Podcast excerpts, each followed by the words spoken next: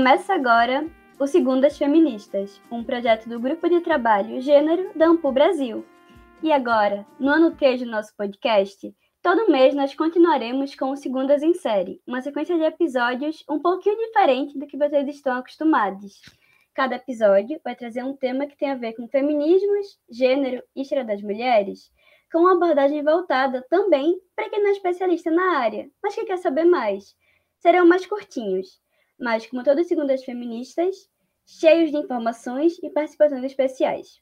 Então, se você é estudante, está se preparando para o vestibular, faz parte de movimentos sociais ou só quer saber mais sobre o assunto, vem com a gente.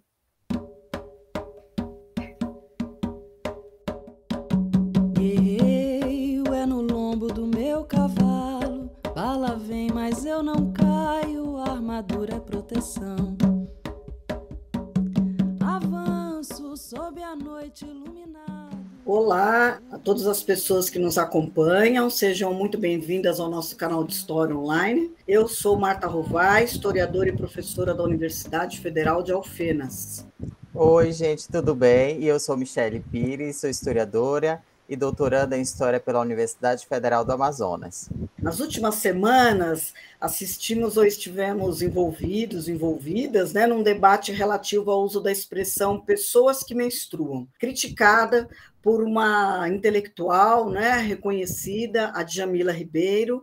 Né, essa, ela fez um artigo no jornal A Folha de São Paulo é, criticando essa expressão como uma forma de criar uma categoria universal que apagaria as especificidades das mulheres. A intelectual travesti Jaqueline Jesus, também num artigo na Folha de São Paulo e no site Migalha, junto a Luanda Pires e Paulo Loti, procurou responder à autora, afirmando que a expressão não surge para substituir o termo mulheres e nem para reduzi-las à biologia, simplesmente pelo fato de que os dois termos não são mutuamente excludentes e nem intercambiáveis. Jaqueline Jesus chamou atenção ainda para os perigos de não se considerar o lugar de fala epistêmico de homens trans e de parte das pessoas intersexo e não binárias. E também o fato do texto de Jamila, respeitada e admirada por todas todos nós, estar sendo usado por pessoas transfóbicas que querem negar direitos e dignidade a pessoas trans, legitimando posturas de deturpação e discriminação.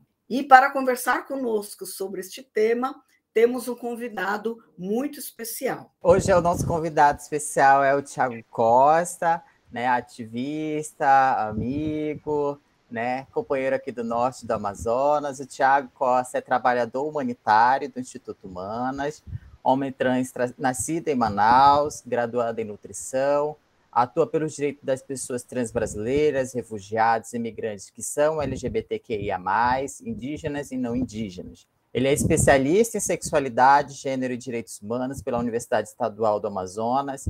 É, atualmente está vinculado às redes de ativismo social Rede Trans Brasil, a Sotran, a Associação Plurais Diversidade e o Instituto Humanas, como bem mencionado no início. Ele participou de uma série de ficção chamada Transviar, da produtora manauara Eparrei, como consultor temático em questões de gênero e sexualidade e como ator.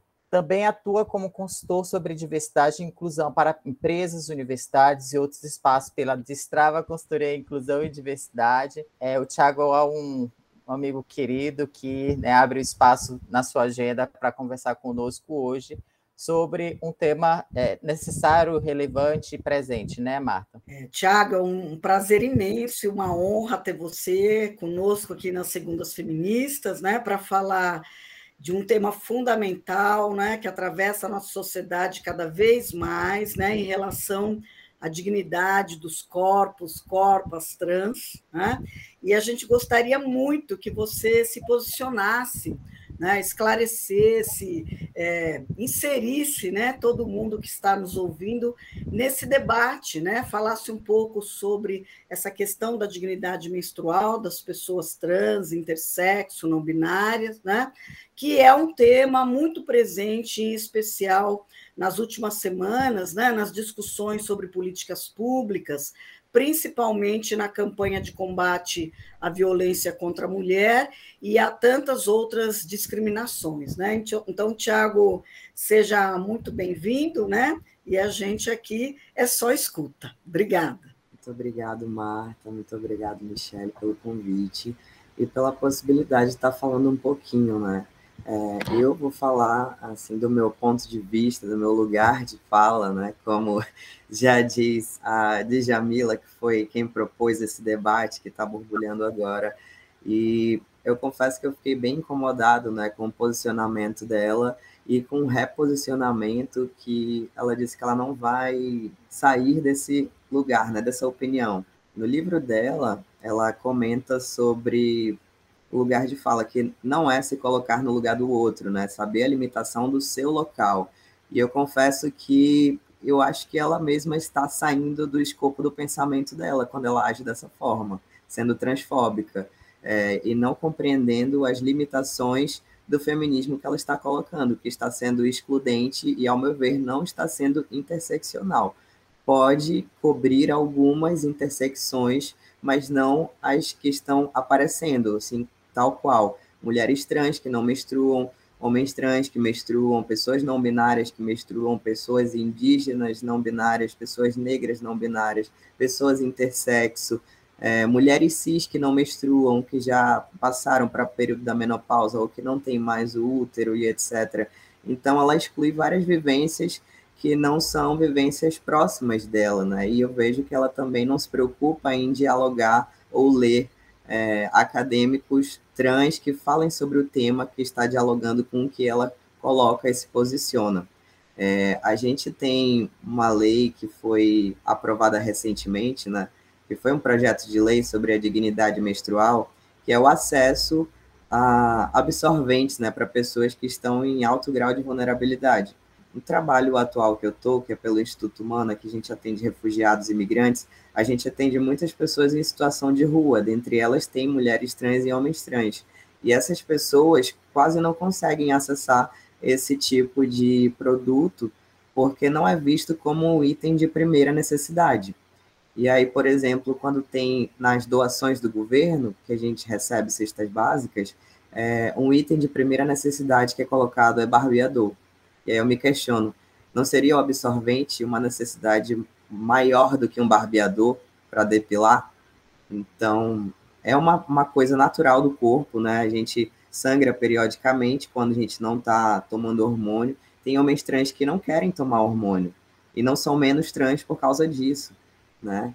É, e aí a, a, é uma coisa fisiológica do corpo, é uma, um período natural que é uma questão de saúde pública, quando tem um público grande que está numa situação fisiológica, né, de sangramento, é uma questão de saúde pública. E esse público tem que ser incluído nas políticas públicas. As políticas públicas de saúde que a gente tem hoje em dia não incluem pessoas trans. Né? As propagandas do Ministério da Saúde, as chamadas né, para as ações, elas são totalmente excludentes. A gente vê só a figura de pessoas trans e travestis quando se trata do nome social. E nós não estamos reduzidos apenas ao nome social. O nome social é a porta de entrada para o acesso aos nossos direitos. Mas isso é muito pouco. Isso não adianta, isso não, não cobre todas as minhas necessidades. Claro que o governo não vai conseguir atender a todas as nossas necessidades integralmente, mas, assim, não está pareado com o que está atendendo das pessoas cis. Então, é um direito nosso, é, se posicionar para que a gente use esse termo, né, pessoas que menstruam, para a gente ser incluído. É, mudança de cultura não é uma coisa rápida, não é uma coisa fácil, e as pessoas que estão no poder, digamos, que estão dentro dos consultórios, do lado de lá das cadeiras, elas não têm esse entendimento, né? Acabam levando o lado moral, religioso, da criação e da convivência de casa para o consultório. Como, por exemplo, é, diversas pessoas trans, homens trans, vão atrás de ginecologista com aquele medo já de escutar, desculpa a palavra, né, mas escutar bosta de uma ginecologista ou um ginecologista que está atendendo lá e ser agredido verbalmente ou fisicamente só pelo fato de ser um homem. A gente reconhece de que as mulheres estão em um grau de vulnerabilidade apenas por ser mulheres, mas a gente não fala sobre o grau de vulnerabilidade das pessoas trans e dos homens trans só por ser homens trans. Quando a gente passa né, do gênero feminino para o masculino, a gente acaba sendo o perigo visto como, sendo visto como o perigo para as mulheres mas a gente não fala sobre os perigos que a gente corre também. E diversas mulheres violam a, a nossa a nossa vida, a nossa saúde mental. Eu mesmo fui procurar atendimento no SUS, numa ginecologista, e eu era o único homem que estava lá esperando por atendimento. E aí ela pedia para as estagiárias falarem né, o nome da pessoa que ia entrar, e aí quando as estagiárias falaram o nome, meu nome, né, o nome masculino, que já está retificado, aí ela estava com a porta entreaberta e falou, Bessi, Porra, mas é um homem. Ginecologista é só para mulher. Por que, que, que esse cara tá fazendo aqui? E aí eu entrei, né, morrendo de medo já. Tive que explicar para ela a diferença de orientação sexual para identidade de gênero, a existência de pessoas trans. Me apresentei, olha, muito prazer, eu sou um homem trans, eu estou aqui para ser atendido. Eu tenho o direito de atender, de ser atendido. As minhas necessidades, eu posso estar com corrimento, posso estar com dores no útero, e você estudou sobre isso, você não estudou outra coisa. Se você estudou sobre isso, você está apto a falar sobre isso para mim. E é a minha saúde, né? Eu tenho direito a isso, né? Porque você está aí do outro lado, que você tem um domínio hierárquico da situação toda. Eu tenho meu direito de cobrar, ser atendido e estamos no SUS. Mesmo que fosse particular, eu também tinha o meu direito de cobrar. Enfim, ela não me atendeu, abri um chamado na ouvidoria do SUS, é, porque ela disse que ela não entendia sobre esse tipo de pessoa, que ela nunca tinha atendido esse tipo de pessoa. E ela falou, a, indicou né, a, doutora Dária, que é uma das médicas que é precursora no atendimento de pessoas trans aqui em Manaus, como se só a, a doutora Dária entendesse sobre pessoas trans. Tipo, tá gripado uma pessoa trans? Vai lá com a doutora Dária. Tá com dor no joelho a pessoa trans? Vai lá com a doutora Dária. Então, acaba sendo direcionado sem a necessidade de um direcionamento específico, porque era um atendimento básico. Então, isso ocorre em diversos estados. Já ouvi amigos meus falando que é, eram direcionados também para o setor de ginecologia lá da, da Bahia, porque a, lá tem ambulatório também, né, para pessoas trans. Então, os médicos, qualquer coisinha, ambulatório, ambulatório, ambulatório. Então, isso é uma transfobia velada muito forte que a gente sofre, né? Então, por isso que tem um alto índice de suicídio dentro da população dos homens trans, porque a gente é excluído, a gente não é visto é, nem lembrado, né, nem apoiado por muitas mulheres, nem por muitos homens, porque a gente não é cis, é, não é homem cis e também não é mulher cis, a gente é homem trans. E a gente não tem um homem trans que esteja no poder para brigar pela gente, né? A gente tem o quê? O, o Tammy Gretchen, mas ele não puxa muitas pautas. É, eu vejo que apesar de ser uma mulher trans, a Erika Hilton puxa muitas pautas para os homens trans, né? Na, nas questões de políticas públicas. E, inclusive, esse texto que a Jaqueline Gomes de Jesus fez né, na Folha de São Paulo teve parceria com Leonardo Peçanha, que é mestre em questões de gênero e também é homem trans, homem trans preto. Né? Então, a Rede Trans Brasil se movimentou também a gente dialogou entre si, né, entre o núcleo de homens trans, para apoiar com um texto, né, minimamente. É, mas é um incômodo que está sendo gerado muito grande, mas eu acho que está na hora de as mulheres enxergarem que nós, homens trans, estamos aqui para romper essa limitação, né, para dizer que os homens também estão do lado das mulheres, para trazer essa mudança cultural de redução de, de violência contra as mulheres, porque a gente também está dentro dessa intersecção, a gente também sofre, apesar de não estarmos dentro das mulheridades, sofremos porque ainda temos intersecções que dialogam com as mulheridades, tal qual gestação e menstruação. E isso elas não podem apagar, elas têm que incluir, têm que apoiar, porque a gente consegue entrar em lugares que as mulheres não conseguem entrar e vice-versa, né? Não, eu fiquei pensando, Tiago, enquanto você falava, em algumas falas, né? Eu sou uma mulher cis, obviamente, né? Não tenho meu lugar de fala é outro, né? É o lugar da escuta, né? É, mas eu tenho ouvido, por exemplo, por parte das, das mulheres trans, as travestis, né, com quem eu, eu convivo, né, com quem eu trabalho, é, uma narrativa assim em relação aos homens trans, né, é, de, que, de que haveria então uma passabilidade maior por parte dos homens trans e que é, estes homens trans não teriam uma militância ao lado das mulheres trans, porque uma vez que conseguiram, né, uma vez que vocês conseguem essa passabilidade maior, é, vocês não militam em torno da, da, das especificidades da mulher trans, porque assumem a masculinidade. Né? Eu tenho ouvido isso por parte de, de, de algumas mulheres. Eu queria que você falasse um pouco disso. Né? Eu, é, eu acho que entra né, nessa, nessa temática, afinal de contas, né, de que pessoas estamos falando e como essas pessoas têm negociado, como essas pessoas têm procurado afinidades, né? Como você falou, você é, você é um homem trans, mas a questão do, do feminino ou da mulheridade, não do feminino, né, mas da mulheridade atravessa a sua vida ainda, né, de certa forma. Então, Sim. como é que você vê, né, essas essas possíveis afinidades, alianças e violências, né? É, inclusive, a gente já dialogou sobre isso né, no núcleo de homens trans. Eu vejo que isso vem da questão de gênero, porque enquanto mulheres, nós fomos ensinados a ser indivíduos docilizados, que aguentam tudo, aceitam tudo, calados e vão dar um jeitinho por detrás de fazer as coisas.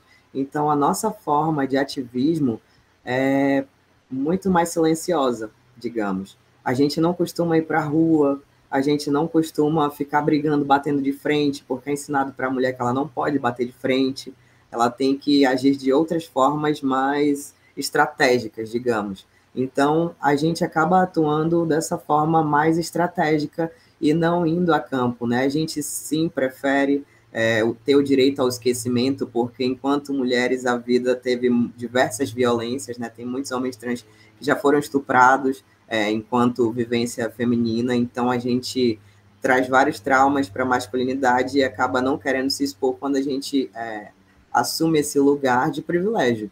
Sim, são vários privilégios, mas eu vejo que tem muitos homens trans no meio acadêmico se posicionando com textos, com livros, é, mas não se posicionando realmente politicamente, quase não sai, né? É, e aí tem muitas mulheres trans que reclamam, ah, mas os homens trans só ficam na barra da nossa saia. Mas é, para a gente é meio que óbvio, porque enquanto homem, o homem é ensinado a se expor, a explorar, a brigar, a falar mesmo, se posicionar, e as mulheres é o contrário. Então, quando a gente transiciona, a gente traz isso ainda, a gente não muda isso. Então, a gente não vai sair se posicionando, brigando, é, se reafirmando, os homens trans, poucos conseguem ficar se reafirmando a todo momento. E são os homens que não tiveram uma vivência muito para o lado feminino. São os homens trans que, mesmo pequenos, tiveram um comportamento masculino e uma compreensão de sua família de que já eram um, um ser masculino. Tem um amigo que é homem trans que ele falou: pô, mas eu nunca fui criado como uma mulher pela minha família. Minha família sempre me tratou como homem. Mas eu, Thiago, minha família me tratava como mulher, me colocava no meu lugar de mulher, que eu tinha que ficar calado e aceitar tudo, porque esse era o jeito da família de, de atuar. E eu tinha que aceitar apenas, sabe? Então é, é bem delicada essa situação. Não é só porque a gente não quer se posicionar, é porque a, o fator da criação e a questão do gênero pesam muito em cima disso tudo. E o nosso tipo de militância é diferente. E as mulheres trans têm que aceitar e entender isso. Elas não podem cobrar é, que a gente é, se posicione enquanto homem, que a gente se coloque de forma bruta, porque essa não é a nossa masculinidade. A nossa masculinidade é diversa. Tem homens trans que vão ser brutos, tem homens trans que vão ser delicados, e cada um vai se posicionar de um jeito diferente. Mas não é que a gente não queira se posicionar ao lado delas. Eu me posiciono aqui ao lado das meninas em Manaus, mas a Michelle sabe. Eu vou em uma reunião, eu vou em outra, eu falo, participo de evento, mas dentro das minhas limitações, sabe? Então é, é muito de, de cada pessoa. E eu acho que tem um, um pensamento que está sendo generalizado de que os homens trans são medrosos, não querem ir para campo, fazer barulho e tal. mas o nosso barulho é de forma diferente, no meu ver. Tiago, muito obrigada né, por compartilhar com a gente do Segundas em Série é, e com o público sobre a importância de esclarecer e de construir preconceitos equívocos em relação aos corpos trans, aos corpos intersexos, aos corpos não binários. É, mas eu queria acrescentar também né, a essa que recentemente saiu um texto sobre intitulado Podem as Mulheres Negras Falar? É, saiu inclusive na Carta Capital é, como uma defesa, inclusive, da, da própria fala da Djamila, da Djamila Ribeiro na Folha de São Paulo, e, e como o texto ele é construído em defesa das mulheres cisgêneras e atacando a, as mulheres trans, os homens trans, né, as, as travestis, é, se colocando, inclusive, se posicionando também logo no final do texto, é, com uma característica de que as mulheres que se autodefinem enquanto mulheres são perigosas. E essas mulheres que se autodefinem enquanto mulheres, e dentro dessas mulheridades, a gente sabe de quem essa sujeita em específico está falando. Né? Então, a tua fala a, né, e todo esse rebuliço acerca né, dessa questão das pessoas que menstruam, das pessoas que gestam, é uma forma de mostrar também que a gente deve fazer parte das políticas públicas em torno da saúde. Né? Os nossos corpos eles têm é, necessidades de consultas médicas, é, têm necessidades de serem é, vistos, visibilizados nesses espaços. Então, a, quando você menciona o seu caso, é, em relação a ginecologista, eu menciono também como especificamente dois meses importantes, que é o outubro rosa e novembro azul, né, de como eles são é, construídos especificamente para pessoas cis, né, para mulheres cis e para e homens cis e não visibiliza os corpos de mulheres trans travestis que têm seios, homens trans que têm seios, para pensando o outubro rosa, ou aquilo que a gente chama um outubro e o novembro para além do rosa e do azul, né? É, de, de processos de inclusão é, de pessoas, é, sujeitos, né? Assim, porque pessoas trans nem reconhecidas enquanto pessoas são. Né? Então, acredito que a tua fala nessa, nessas segundas feministas elas, ela vem contribuir e somar uh, significativamente para esse debate que é tão necessário, né, Marta? Tão urgente que a gente passa a esclarecer e alcançar um público cada vez maior, é, que é na, processo de compreensão e de capacitação também, né? Obrigada, Tiago, Marta. Tiago, a gente passa a palavra para você, para você se despedir, né? Antes da gente finalizar, faço minhas as palavras da Michele, né? Eu acho que nós vemos um momento, vou falar aqui como uma, uma mulher cisgênera, né? Que tem sido transformado pela, pelas palavras, pelos afetos e afetações, né? Das pessoas trans, né? É, essa, essa palavra pessoa é muito cara, né? Eu aprendi o quanto ela é cara, não é? Quando uma das das mulheres trans com quem eu convivo, chamada Val Alves, eu sempre faço homenagens a ela, né? Quando ela disse para mim: é, Você não é pessoa, eu também sou, me veja como pessoa, né?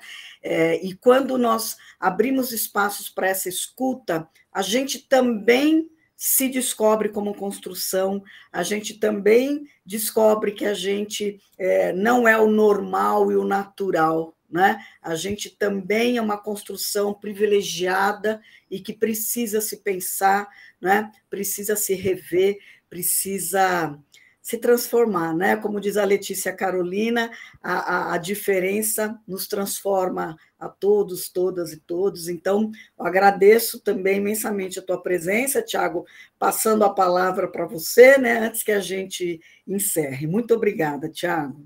Eu que agradeço o convite. E eu só queria deixar uma última reflexão, né? Quando a gente inverte a lógica, a gente sai do lugar de privilégio, a gente fica meio perdido, né? É, tem aquela frase de Simone Beauvoir que não se nasce mulher, se torna mulher, e aí eu inverto ela pensando que não se nasce cisgênero, se torna cisgênero. Então, a gente só fala do lado vulnerável, né? só falam sobre a nomenclatura trans, trans, mas a nomenclatura cis pouco se escuta. Agora que a gente está ouvindo vocês falarem mais, porque a gente está falando, né? Um nomeia o outro, e aí quando vocês se nomeiam, esse gênero é importante para a gente, para ver que vocês estão dispostos a se incluir nessa mudança. Nada é imutável. De tempos em tempos a sociedade muda, e a gente tem que ter humildade para aceitar isso também, né? Nada é uma verdade absoluta. Todo tempo a gente está mudando hoje a gente não é a mesma pessoa que a gente era ontem, né? Então isso faz com que a gente esteja mais é, incluído e incluindo outras pessoas e melhorando como pessoa, né, a cada dia. E é só isso que eu tenho para falar e muito obrigado pelo convite, meninas. Um grande beijo. Obrigada, Tiago. Obrigada, Marta. Obrigada a todas as pessoas que nos escutam. É muito, é um prazer muito grande estar ao lado de é, pessoas, personagens, tão, sujeitos e sujeitas tão importantes, é, como o Tiago e a Marta, é, que somam e contribuem para uma mudança radical por justiça social. E é isso, gente. Né? Obrigada.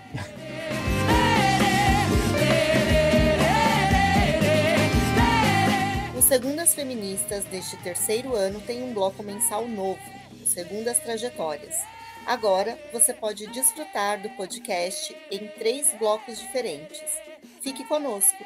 Juntas, juntos e juntes, somos mais fortes. Lê, lê, lê.